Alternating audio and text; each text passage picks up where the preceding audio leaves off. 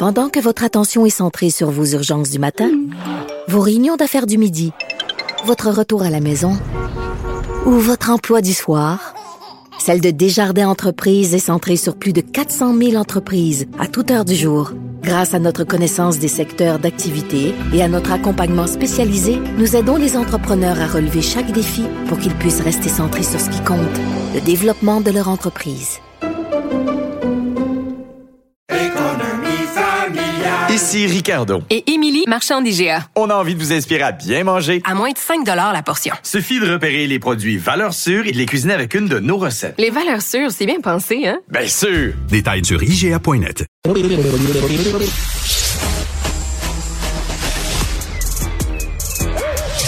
Mathieu Bocoté. Il représente un segment très important de l'opinion publique. Richard Martineau. Tu vis sur quelle planète? La rencontre. Je regarde ça et là, je me dis, mais c'est de la comédie. C'est hallucinant. La rencontre. Bocoté. Martineau. Alors, Mathieu, est-ce que c'est toi qui as alerté Brigitte Bardot sur le sort des pauvres serres de Longueuil? Non, je crois que Brigitte Bardot est une Google généralisée pour savoir à quel endroit elle peut se manifester et faire sentir son indispensable présence militante pour défendre les droits des animaux. Bon, c'est Brigitte Bardot. C'est ainsi, je devine, qu'elle survit dans l'espace public aujourd'hui. Ça fait un bon moment qu'elle fait ça. Et elle, se, elle, elle, elle arrive à la manière de d'une forme de Jésus des animaux pour sauver les bêtes et ainsi de suite. Les questions sur lesquelles elle se prononce sont toujours plus complexes que ce qu'elle ne croit, mais c'est la cause qui l'emporte aujourd'hui. Donc on regarde ça de manière, je dirais, tendre et distante, en disant qu'on va quand même pas se laisser euh, se, laisser dire quoi faire par euh, cette femme honorable, certes, mais ce qui ne me regarde pas. Tout à fait. Euh, c'est Jean-François Lisée qui me disait tantôt, me faisait remarquer, il dit à New York, on est en train de tuer, d'exterminer les rats, et pourtant, elle ne prend pas la défense de ces pauvres rats, peut-être parce qu'ils sont moins cute que les cerfs. Que la, que la mairie de Paris, dans son refus d'utiliser un vocabulaire discriminant, a appelé des surmulots les surmulots. Parce que rat, c'est un peu stigmatisant. Donc, sachez qu'on dit, désormais surmulot en neuf langues diversitaires. Mais c'est un gag, ça, tu me dis. Non, non, non, non, bien sûr que non. J'ai pas assez d'imagination. Hein. L'époque en a assez pour moi. Des surmulots. Oui, oui, il faudrait, faudrait, regarder le contexte exact, mais en gros, à la mairie de Paris, à l'hôtel de ville, le terme surmulot a été utilisé parce qu'on le croyait moins euh, stigmatisant et moins effrayant. Écoute, euh, rapidement aussi, je veux revenir rapidement sur l'affaire Julien Lacroix. Euh, je parlais tantôt à une psychologue. Euh, tu sais, tu sais qu'il y a des présumées victimes qui ont dit oui, mais il y avait une pression sociale, puis là pour que j'embarque mhm. dans le train, tout ça. Mais tu sais, justement, dans une société où il faut que tu sois victime pour exister. Euh, là, il y a des gens qui disent, ben moi, je suis victime de rien. Fait qu'il faut, il faut quasiment, je m'imagine, je sais pas que c'est le cas des présumés victimes de Julien Lacroix. Là, je j'essaie de voir en général la société. Euh, pour exister, il faut que tu sois victime, surtout lorsque tu es une personnalité publique. Faut que, faut que tu racontes que quand tu étais jeune, tu as souffert, etc. Mais justement, euh, il y a, y a des dangers à, ce genre. Oui, puis il y, y, a une autre dimension qui s'ajoute à celle-là. Tu as tout à fait raison.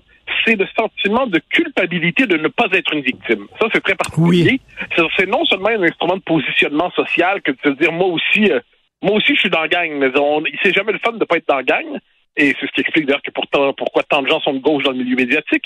Mais au-delà de ça, euh, on était dans un moment où on expliquait aux femmes globalement que la culture du viol était dominante, qu'elles étaient toutes potentiellement des victimes. Plusieurs se déclaraient, certaines l'étaient sans le moindre doute, on s'entend, il n'y a pas de doute là-dessus, mais d'autres avaient réinterprété leur histoire amoureuse sur, sous le signe de la pression néo-féministe, sur le signe de la pression du mouvement MeToo, en cherchant à réinterpréter des, des événements qui se passent dans ce qu'on appelait traditionnellement la, zone grise. Hein. Mais les événements de la zone grise étaient réinterprétés sur le mode de l'agression. Et ça, je pense que c'est euh, c'est la part qui ressort beaucoup de l'enquête, du travail du devoir, euh, pardon, pas du devoir du, du de la presse, mhm. c'est-à-dire on, on, a tous compris que Julien Lacroix ne se comportait pas de manière honorable avec les femmes, qu'il y avait peut-être même les comportements d'un salaud. On peut faire toute la liste de tous les termes. Mais un salaud n'est pas pour autant un agresseur ni un violeur. C'est simplement ça. Or, dans un cas, c'est une catégorie juridique, dans l'autre, c'est une catégorie morale. Et ce n'est pas à l'État de, de, de, décider de prendre en charge la vie morale des uns et des autres, la vie privée des uns et des autres. Et ce qu'on a vu là-dedans, c'est qu'il y avait une pression très forte. Puis moi, ce qui m'a frappé dans tous les témoignages, pardon, c'est celle de la, qui, qui passait par les études féministes et puis qui manifestement considérait que pour aller au terme de ces études, elle devait elle-même s'inscrire dans le mouvement dont elle se voulait porteuse Et là, ben, elle l'a réinterprété sur le mode de elle-même était finalement victime. Et moi, ça, ça me frappe cette pression sociale-là, mais ça va dans d'autres domaines, en soit dit en passant je vais, je, je, transpose la question. Sur, donc, je m'éloigne des, des, des, agressions sexuelles, mais je, je, je m'intéresse, je porte le regard sur la question de la diversité des origines. Moi, il y a beaucoup de gens que j'ai connus qui avaient 20 ans, 25 ans, qui, qui venaient de l'immigration, mais ils se voyaient comme des Québécois, ben, comme toi, comme moi. Là. Je dirais, ce, qui, ce qu'ils étaient, soit dit en passant, ils parlaient comme toi et moi, quand ils se pétaient le gros orteil, ils disaient tabarnak, ils avaient chanté du Paul Pichet à Noël, euh, pas à Noël, à Saint-Jean, euh, ils savaient c'était quoi le temps d'une teinte, il a tremblé, bon, tout ça. Puis 15 ans plus tard, sous la pression idéologique du multiculturalisme américain, du racialisme américain, ils décident de mettre de l'avant ce qu'ils ne faisaient pas à l'époque, leur identité d'origine, quelquefois quitte à, à, se voir désormais comme les victimes de la suprématie blanche euh, à l'américaine au Québec, en se voyant davantage plus proche des, par exemple, des Noirs américains que de leurs compatriotes québécois, avec pourtant mmh. ils partagent tout. Et là, qu'est-ce qu'on voit? C'est qu'il y a un discours qui pousse généralement aujourd'hui à se vivre comme victime je le redis, ça ne veut pas dire qu'il n'y a pas des vraies victimes. Ça veut dire qu'il y a un, un, privilège moral accordé à celui qui se vit comme tel. Et il y a une pression sociale pour que chacun se vive comme tel. Celle mm. qui, au moment de la révolution MeToo, ne dénonçait pas elle aussi, eh bien, elle pouvait quelquefois se dire, mais je ne suis rien. Je, ne suis, je, je suis complice de l'ordre qu'il faut abattre et je dois dénoncer moi aussi. Donc, il y a eu une pression psychologique immense qui s'est exercée. Et euh, et on commence à le voir aujourd'hui. Moi, je suis bien prêt à reconnaître qu'il y a eu la, la part légitime du MeToo, c'est-à-dire qui a été enregistrée dans la conscience sociale. Il n'y a pas de doute là-dessus. Mais les, les, dérives et les pathologies sont arrivées assez rapidement aussi. Et ça, c'est ce qu'on peine à nommer aujourd'hui. Mais ces mécanismes de culpabilisation, ces mécanismes qui poussaient psychologiquement à la dénonciation, à la victimisation, sont objets d'étude, mais... devraient être objets d'étude en sociologie. Mais je m'attends pas à ce que mes collègues sociologues le fassent. Ben justement, et un autre objet d'étude, c'est la pression sociale. Et tu te souviens, il y a quelques temps, il y avait eu un, un reportage, je crois c'est Émilie Dubreuil à Radio-Canada. Euh, elle avait été d'ailleurs très critiquée par certains woke, mais elle disait qu'il y, y, a des jeunes qui ont fait la transition de changement de sexe et finalement euh, qu'ils l'ont fait parce à cause d'une pression sociale. Hein, mais ah ben. écoute, tu dois être, ben, c'est cool maintenant changer de sexe, être trans, c'est super cool. Fait qu'il y, y avait une pression puis ils l'ont regretté ce que tu dis est absolument fondamental. Puis j'avais aussi cet exemple en tête. C'est-à-dire, mm. qu'est-ce qui se passe aujourd'hui? On est dans un contexte où globalement le masculin et le féminin sont discrédités. C'est des, des entités traditionnelles archaïques. Et là, on valorise aujourd'hui justement la fluidité identitaire. Quand euh, un jeune témoigne, parce que là, on, met, on leur met des questions dans la tête souvent, et là, témoigne, dit Ah, ben, peut-être que, que, sur le spectre du genre, je ne suis pas exactement cisgenre, hein, pour reprendre le vocabulaire de l'époque. Eh bien là, il y a une espèce de discours qui est très présent sur les réseaux sociaux, sur YouTube et ainsi de suite, sur, sur toute une série de réseaux sociaux, en fait, et qui disent Ah, parfait, t'as ça en toi, va jusqu'au bout de toi-même, on va t'accompagner, tu vas être courageux.